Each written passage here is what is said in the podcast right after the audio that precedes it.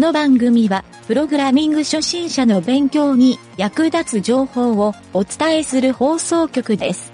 はい、どうも、なんちゃってエンジニアのゆげたです。乾電池を入れたままで、あまり使わない製品をですね、1年間ぐらい放置していると、必ず電池から液漏れしていると思うんですよ。非常にベタベタして気持ち悪いんですけど、あれをなんとかする方法ってないんですかね。それではなんちゃってラジオ、始まるよ。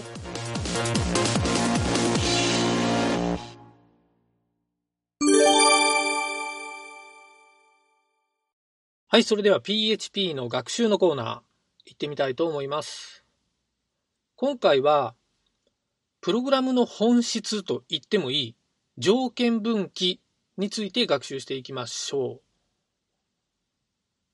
はい、PHP での条件分岐っていうのは、いろいろな書き方があるんですけど、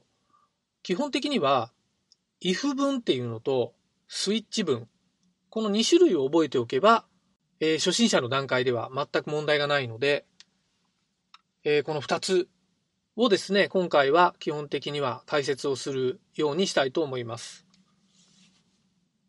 はい、そしてですね、今回はちょっとこの条件分岐の初回なんですが、えーこの if 文やスイッチ文の解説の前に、条件分岐で重要になる点として、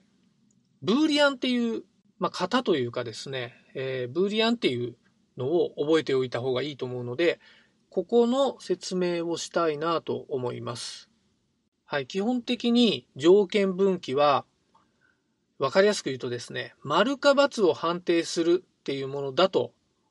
理解してもらえるといいと思います。プログラミングを進めていくうちに、結構この条件分岐が複雑になりがちっていうのはあるあるなんですね。えプログラムがややこしくなってきて手に負えなくなってしまうっていう状態なんですけど、まあそんな時ですね、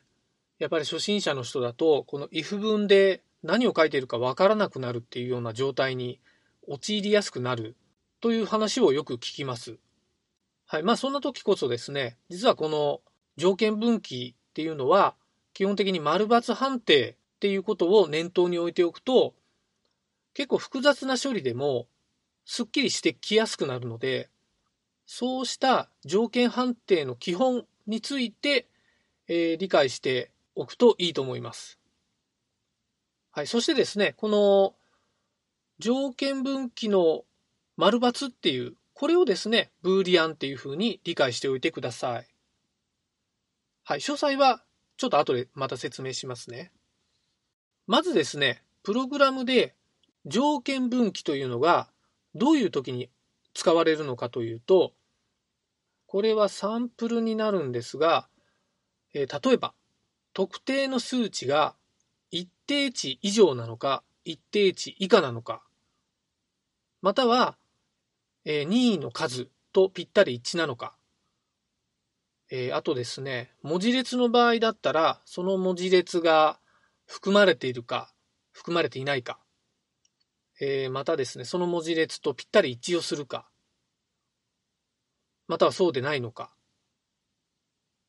そんな感じのがありますね。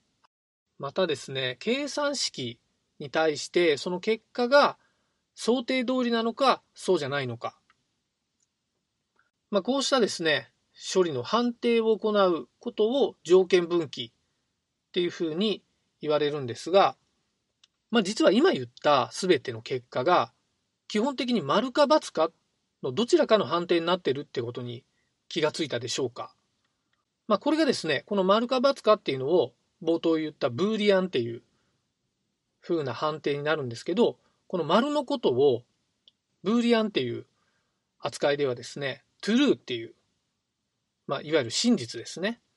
えー true っていう風に書いて、これは値の一つなんですね。ブーリアンという型があって、その型の値が true っていうことになります。これが丸ですね。逆に×になることを false っていうふうに言うんですが、スペルは false。これは、えーマッチしないっていう場合、これを false になったっていうふうに言うんですけど、これはブーリアン型の false っていう値になります。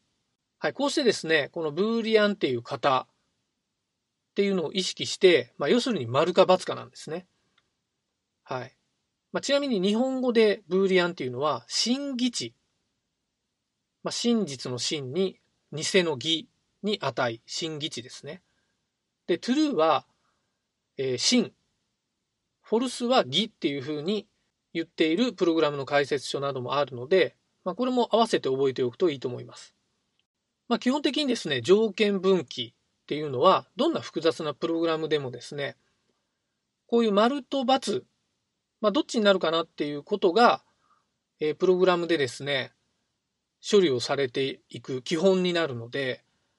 まあ、この思考をですね、忘れてしまうと、実はこの条件分岐をですね、ちょっと難しいような日本語に訳して、組み立てていきがちになってしまうんですね。はい。なので、もう単純に丸か×かっていう、よくプログラムのフローチャートでイエスとノーっていうのを作っていくと思うんですけど、まさにあれが綺麗に組めるのが、プログラムが綺麗な状態で組めるというふうに考えてもいいと思いますね。はい。そんな感じで、この条件分岐を上手に使いこなすためには、このブーリアンっていう型をしっかりと覚えておきましょうということを本日学習してみました。それではですね、次回からは、まあ、実践に近い if 文とスイッチ文について学習していきたいと思います。本日は以上になります。